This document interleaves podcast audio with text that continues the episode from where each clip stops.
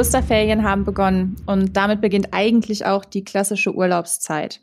Eigentlich. Die Corona-Beschränkungen machen die Reise in sonst so beliebte Gebiete wie die Niederlanden, Spanien oder Italien kaum möglich. Und entsprechend war Urlaub im eigenen Land angesagt, auch schon letztes Jahr. Und damit rückte auch das, nennen wir es, rollende Wohnzimmer wieder in den Fokus. So ist zum Beispiel erst im vergangenen Jahr der Campingwagenhersteller Knaus Tabbert hierzulande an der Börse gestartet.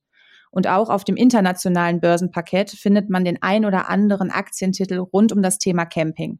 Doch ist Camping wirklich erst ein Corona-Phänomen? Diese und weitere Fragen möchte ich heute besprechen und darf hierzu Herrn Günther, dem Geschäftsführer vom Bundesverband der Campingwirtschaft Deutschland, kurz BVCD, in unserem Podcast begrüßen. Hallo, Herr Günther.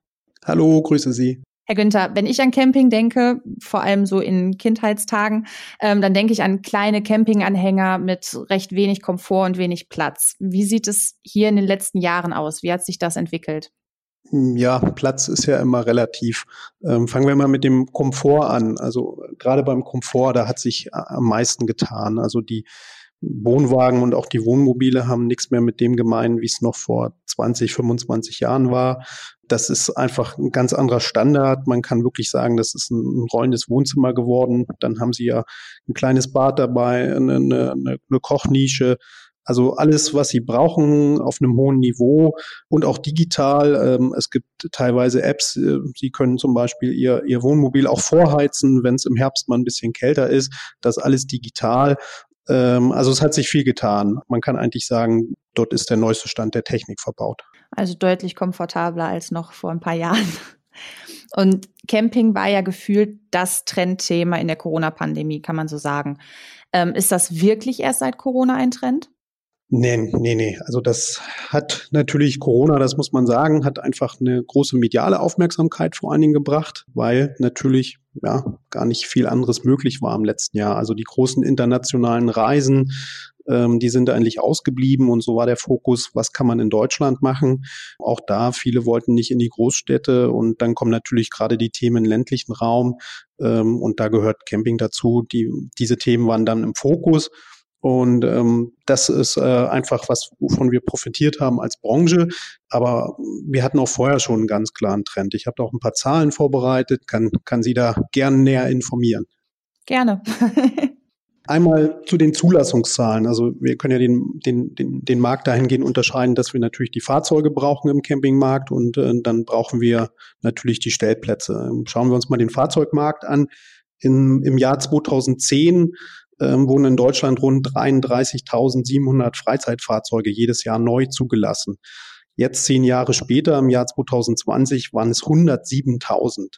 Ähm, also eine erhebliche Steigerung. Bei den Wohnwagen und Wohnmobilen sind aber Unterschiede zu betrachten. Die Zahl der neu zugelassenen Wohnwagen hat sich in den letzten zehn Jahren fast verdoppelt, die der Wohnmobile mehr als vervierfacht. Ähm, also da gibt es einen ganz klaren Trend. Und schaut man da nochmal ins Detail, machen bei den Wohnmobilen vor allen Dingen die Kastenwagen heute einen, einen, einen sehr großen Anteil aus. Fast, fast 50 Prozent der neu zugelassenen Wohnmobile sind Kastenwagen. Auch mit dem Blick nach Europa ist es so, dass der deutsche Markt rund 46 Prozent der neu zugelassenen Fahrzeuge im Jahr 2020 in ganz Europa darstellt. Und ähm, das gesamte Wachstum gegenüber 2009 von 11,6 Prozent im europäischen Markt wird eigentlich fast ausschließlich ähm, von Deutschland getragen. Dort war das Wachstum 32 Prozent gegenüber 2019. Ohne diesen, diesen Anteil des deutschen Marktes wäre in Europa die Zahl der Neuzulassungen stagniert. Ähm, also wir sehen, der, der deutsche Markt entwickelt sich auch im internationalen Fokus sehr eigenständig mit einer sehr eigenen und sehr großen Dynamik. Also gab es eine deutliche Zunahme. Wie sieht es bei den Campingplätzen aus? Es ist ja jetzt nun mal so, dass da nur begrenzt Platz ähm, äh, zur Verfügung steht. Gibt es mehr Campingplätze? Das ist relativ schwierig tatsächlich zu beantworten. Ähm, ganz einfach, ähm, die, die Campingplätze werden sozusagen vom Statistischen Bundesamt ausgezählt ähm, oder erfasst, besser gesagt. Da gab es ähm, im Jahr 2011 einfach eine, eine Änderung in der Erfassung und da sind mal eben ähm, rund 300 Campingplätze aus der Statistik rausgefallen. Wir wissen nun nicht, ob diese in den letzten Jahren wieder hinzugekommen sind durch eben eine, eine Ausweitung ihrer Kapazitäten. Das liegt daran, dass es einfach so eine sogenannte Abscheidegrenze gibt und die wurde von vier Standplätzen auf zehn hochgesetzt. Und wir gehen davon aus, dass insbesondere Dauercampinglastige Plätze in den letzten Jahren dort Kapazitäten abgebaut haben und dafür mehr touristische äh, Standplätze zur Verfügung gestellt haben. Was wir aber trotzdem beobachten, was äh, statistisch ähm, nicht erfasst ist, äh, dass jedes Jahr trotzdem Campingplätze gebaut werden. Wir schätzen ungefähr, jedes Jahr kommen 20 ähm, neue Campingplätze in Deutschland dazu. Das ist schon beachtlich. Und jetzt bestimmen ja Angebot und Nachfrage den Preis. Das ist ja bekannt. Wie hat sich denn in den letzten Jahren so die Preisgestaltung entwickelt? Können Sie dazu etwas sagen? Ja, die Preise sind überraschenderweise, also ich habe mir das angeguckt, es gibt da nicht viele Untersuchungen. Ähm, der ADAC ähm, in Deutschland und AXI ist ein, ein, holländisches Unternehmen, die machen regelmäßig äh, europäische äh, Vergleiche. Alle drei bis vier Jahre wird das mal umfassender untersucht. Und da bleiben die Preise relativ stabil. Ähm, schwierig zu sagen, woran das liegt. War ich auch ein bisschen überrascht. Und wir liegen in Deutschland, gibt sogenannte Vergleichspreise, das sind in der Regel eine vierköpfige Familie mit Strom etc. und Standplatz inbegriffen, liegen wir beim Preis von circa 30 Euro pro Nacht. Das ist vergleichsweise niedrig in ganz Europa. Ähm, zum Beispiel Italien, der ja, Preisführer sozusagen. Dort zahlt man ungefähr 48 bis 50 Euro in der Nacht. Ähm, also da liegen wir in Deutschland deutlich drunter und man kann eigentlich sagen, günstiger als in Deutschland sind nur die Länder in Osteuropa mit Ausnahme von, von Kroatien und Slowenien. Und wir haben ein sehr gutes Preis-Leistungs-Verhältnis in Deutschland. Deutschland liegt preislich im unteren Drittel in Europa, aber von der Qualität im oberen Drittel. Das zeigen Vergleiche von, von Campingunternehmen oder Camping, ja, Reiseführern oder der Campingpresse. Jetzt haben ja auch gerade die Campingplätze in den letzten Jahren eine Wandlung vollzogen. Das sieht man immer wieder, dass ja auch bei Campingplätzen mittlerweile Poolanlagen dabei sind, Spielplätze, Saunen, Tennisplätze und was weiß ich nicht alles. Ähm, das ist ja dann, läuft ja dann auch sehr oft unter dem Stichwort Glamping. Ähm, geht der Trend eher in diese Richtung? Jein. Äh, Clamping ist ja so ein, so, ein, so ein Modewort der letzten Jahre. Ähm, zielt ja vor allen Dingen auf diesen Bereich des komfortablen äh, Camping ab.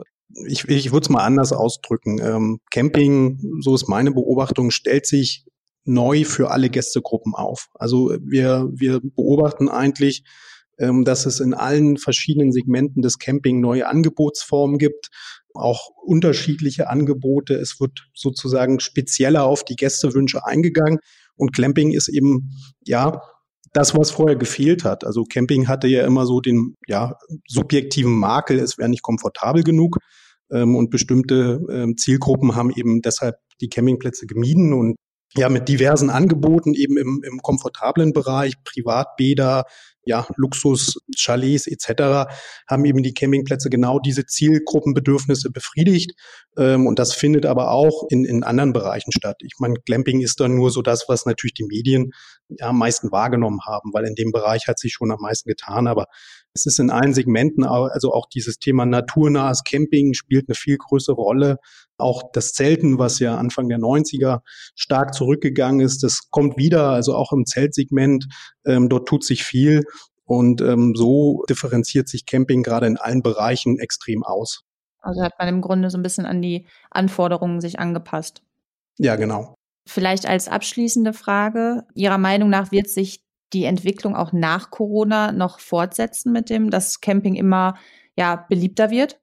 Also ich gehe stark davon aus. Es gibt einfach mehr begünstigende Faktoren als, sage ich mal, hemmende Faktoren. Zum Beispiel generell dieses ganze Thema Outdoor-Tourismus, Naturreisen, naturnahes Reisen ähm, spielt im Bewusstsein vieler Gäste eine, eine größere Rolle.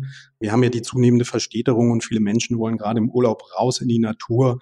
Und ich sage das immer so, der Campingplatz ist eigentlich die letzte große Chance, den Kindern die Natur so nah wie möglich zu vermitteln.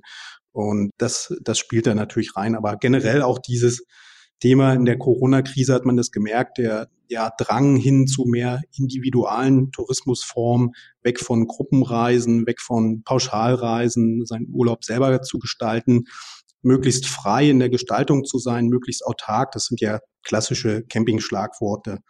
Ähm, aber auch der Deutschlandtourismus insgesamt der boomt ja sehr stark in den letzten Jahren. Wir glauben auch, das wird noch weiter sich fortsetzen, dort äh, gerade im Bereich der Bearbeitung der ausländischen Märkte. Ähm, da wird viel getan von den deutschen Destinationsmanagement-Organisationen. Da wird sich noch viel tun. Also da ist auch noch viel Luft nach oben. Ähm, generell sehen wir auch, dass viele Campingplatzbetriebe sich viel stärker professionalisieren, auch im Punkto Marketing und Vertrieb, aber insbesondere auch bei der Ausstattungsqualität und wie ich das schon ansprach, eben auch bei dem darauf einstellen auf die Zielgruppen.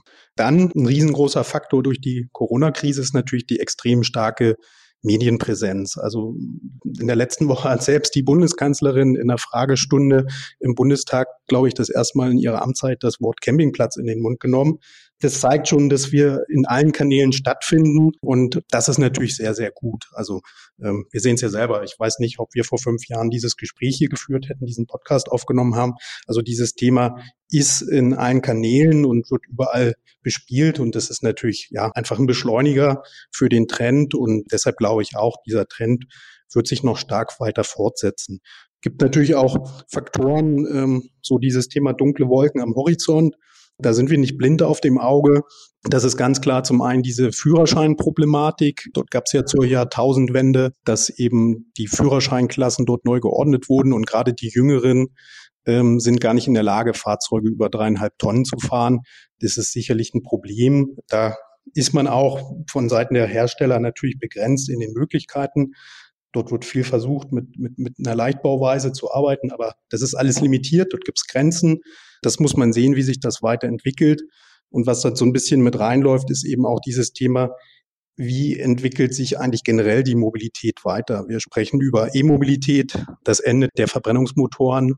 Und wir sehen, dass eigentlich ähm, gerade der Diesel als Antriebsform ähm, im Camping eigentlich keine Alternative hat momentan.